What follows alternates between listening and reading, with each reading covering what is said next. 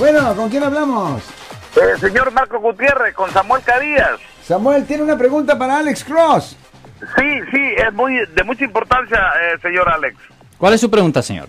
Eh, fíjese que estamos preocupados.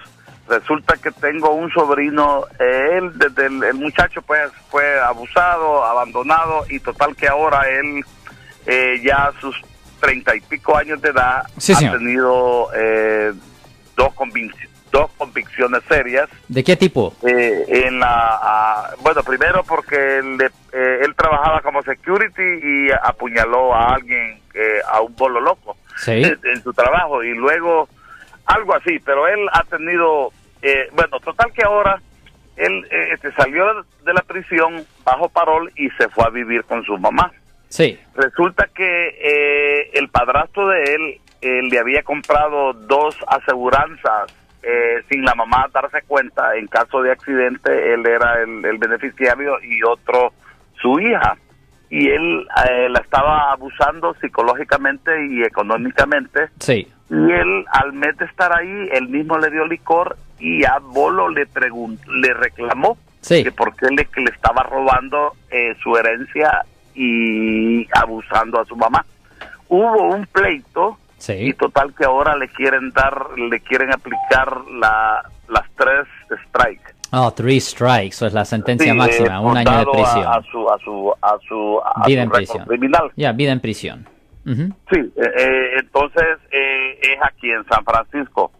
Eh, fue una corte ayer, pero la, le- la- eh, el public defender es alguien nuevo y no tiene la capacidad, pienso yo, muy, muy y el- la, le están poniendo eh, testigos, el policía y todo ahí en la corte y, y necesita otra corte dentro de 15 días, pero pienso yo que es necesario que él tenga representación legal. ¿verdad? De preguntarle esto, ¿cuántos años de experiencia tiene el defensor público?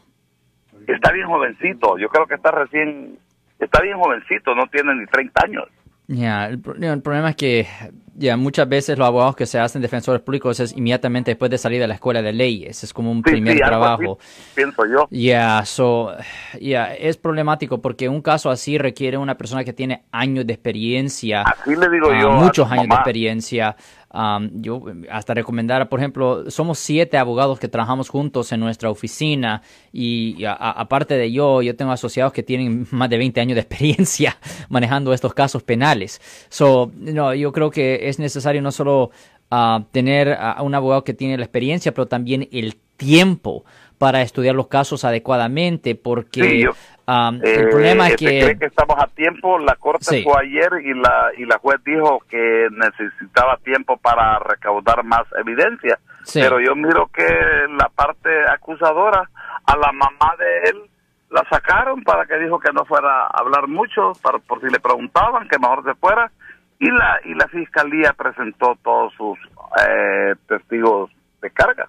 Ya, ah, mira, la cosa es esto, e- es, es verdad que yo he hablado de esto mucho en el pasado, que, eh, mire, yo no puedo hablar mal de los Sí. defensores públicos, porque los defensores No, no, no, públicos son abogados fantásticos cuando dijo, llegan, estos cuando, están empujando cuando llegan a tener.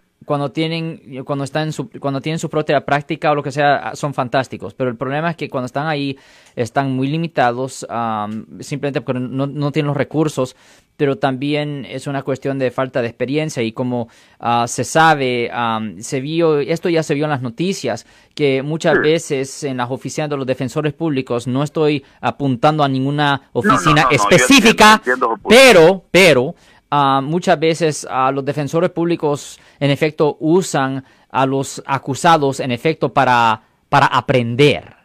Sí, para sí, aprender. exacto, porque fíjese que incluso vi yo que la fiscalía estábamos a, a través de una morena, Sí. eh, estaba meneando toda la situación, incluso lo- los dos testigos fueron unos morenos que Sí. mm, las personas que viven ahí con este muchacho Sí. dicen que ellos no son ni vecinos, que no saben ni de a dónde nos han llevado. Yeah. Eh, mire, eh, doctor, eh, licenciado Alex, eh, yo voy a hablar ahorita con su mamá y ya tengo yo su información para ver si les puede dar una... una Ya, le dar una cita eh, en nuestra oficina. Siempre para te que demos una llamada. pueda a- abocar a usted y ella... Ya, simple- ya. Ya llame a la oficina al 1-800-530-1800 y ahí le podemos dar una cita y ahí podemos hablar en detalle con respecto a lo que se pasa en la situación del, ah, del muchacho. Pero es verdad que ah, a veces en las oficinas de los defensores públicos, en ciertas oficinas, ah, esto es algo que salió en la, noti- en la noticia, eso no viene de mi boca, esto es algo que ya salió en las noticias, que a muchas veces los defensores públicos están aprendiendo y en efecto usan a las personas pues que no pueden pagar los abogados privados, usan a los casos de esa persona para poder aprender. Pero el problema es que muchas veces en el curso de aprender pierden casos y simplemente ah, y, simplemente ah, ah, tú sabes, dicen ah, pues para la próxima lo hago mejor y el próximo no va a la cárcel es el problema yo soy el abogado Alexander Cross nosotros somos abogados de defensa criminal right. le ayudamos a las personas que han sido arrestadas y acusadas por haber cometido delitos si alguien en su familia o si un amigo suyo ha sido arrestado o acusado, llámanos para hacer una cita gratis. Llámenos para hacer una cita. Ese número es el 1-800-530-1800. Estamos aquí en toda la área de la Bahía. 1-800-530-1800. Y como siempre, por casos criminales, casos penales, damos la primera cita gratis en nuestra oficina. Siempre estamos aquí todos los martes y viernes a las 12 y 35 respondiendo a sus preguntas con respecto a los casos penales. Y también nos pueden hacer preguntas en nuestra página de Facebook Live. Doctor Alex, abogado de nuevo, 1-800-530-1800, Marco. Bueno, vamos a llamada telefónica, pero ya.